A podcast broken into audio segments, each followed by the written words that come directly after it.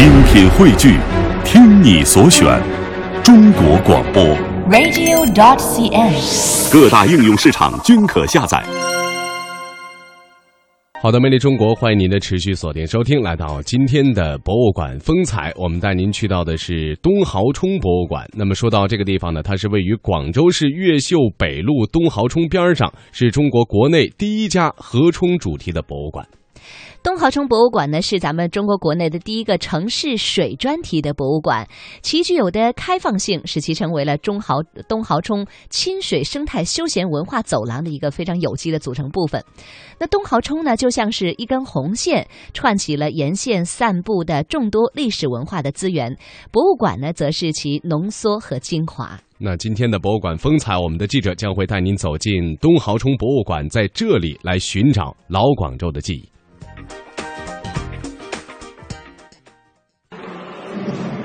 三角市，现现在我们这个东华西路依然有这么一个地方叫三角市清晨。，第一缕阳光还来不及洒向城内，河冲边千门万户，密密层层，犬吠鸡鸣，小贩的叫卖声，人们的说笑声，遥相呼应。所有的这个人都在这个集市上进行一些交易，非常的热闹。这是东濠冲博物馆利用声光影像等现代技术还原的老广州生活场景，展现的就是坐落在广州市越秀北路东濠冲边的广州千年的河冲风情、水城记忆，仿如一部卷帙浩繁的历史巨著，在这里徐徐揭开。东濠冲博物馆馆长张景远说。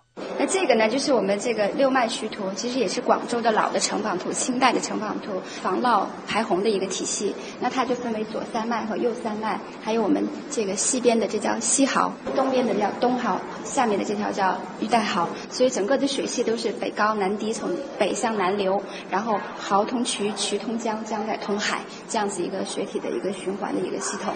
张景远介绍，东濠冲在明代成化年间开凿为广州的护城河，至今已有六百多年历史，是广州目前唯一按原貌保留的一条旧城护城河。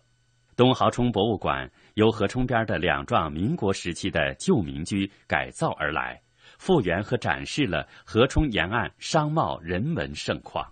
东濠上河图里鳞次栉比的商铺民居，精致地模拟了当年东濠冲沿岸繁荣的商贸实景。那最有代表性的就是这个造币厂，因为它当时就是建在这个东濠冲边上，开创了中国机制银元铜钱的先河，就是我们国家第一间这个机械造币厂。永利酒是它是东濠冲桥头原桥头的一个百年的老字号的酒肆，从明代就开始有了。关键它这个永利，它名叫永利酒肆，就跟我们广州第一间注册酒的品牌永利威是重名的。在东濠冲博物馆中，游客不仅可以看到旧时广州人日常使用的各种器物，还可以看到水上人家种类繁多的老船模型，例如沙艇、弹家艇、山板、驳船、渔船，它们是河冲人家生活的剪影。看到这些，在东濠冲边上长大的周女士颇为感慨。小时候的回忆了。以前我自己家里有也有这些东西啊，这些装米的、装水的那些咯，磨米的，晚上蒸米，到时候放在这里，把它搅烂了，可以做那个鸡毛糊啊，也可以做那些过年用的年糕啊，这些咯。小小东濠冲博物馆已成为目前国内第一个城市水专题博物馆，使它成为东濠冲亲水生态休闲文化走廊的有机组成部分。东濠冲就像一根红线，串起了沿线散落的众多历史文化资源，博物馆则是其浓缩和精华。距离东濠冲博物馆不远处，一座夹在越秀中路与中山四路的民国建筑很是显眼，它就是闹中取静的东平典当博物馆。这是继澳门之后国家第二家典当行博物馆，依托民国建筑东平大押而成立，是广州现存的为数不多的清末民初当铺遗址。一百多年前，四百多家当铺林立羊城，以至于有当铺多过米铺之称。如今，在老城区仅存几座碉堡式当铺，东平大鸭就是其中之一。见证了东平大鸭发掘、修复整个过程的工作人员张诗军动情地说。典当行业流金岁月，就是我们以前广州旧式典当行业发展的历史。这栋楼是在上世纪七十年代是被一家工厂作为员工宿舍居住，后来是九四年吧，文物普查的时候，就是政府呢就将它收回来，然后是到零八年的时候才公开向社会征集这个当楼的保护方案。这里还有个特色，就是说，就说专家在前期论证的时候，为什么要在马路中间把它保留下来？因为当时的城墙走向就是沿着这里走的。其实这条月色中路的下面就是探明的，就是清朝的时候的那个城墙，这里叫做大东门。那个东平大鸭，它就是以前大东门唯一的标志，就是现在仅存的唯一的标志了，因为你城门已经没有了嘛。东平典当博物馆共有三层楼，一楼是复制的旧式货物大厅，墙壁上挂着“东平十足鸭”五个大字。过去典当铺要讲究信誉。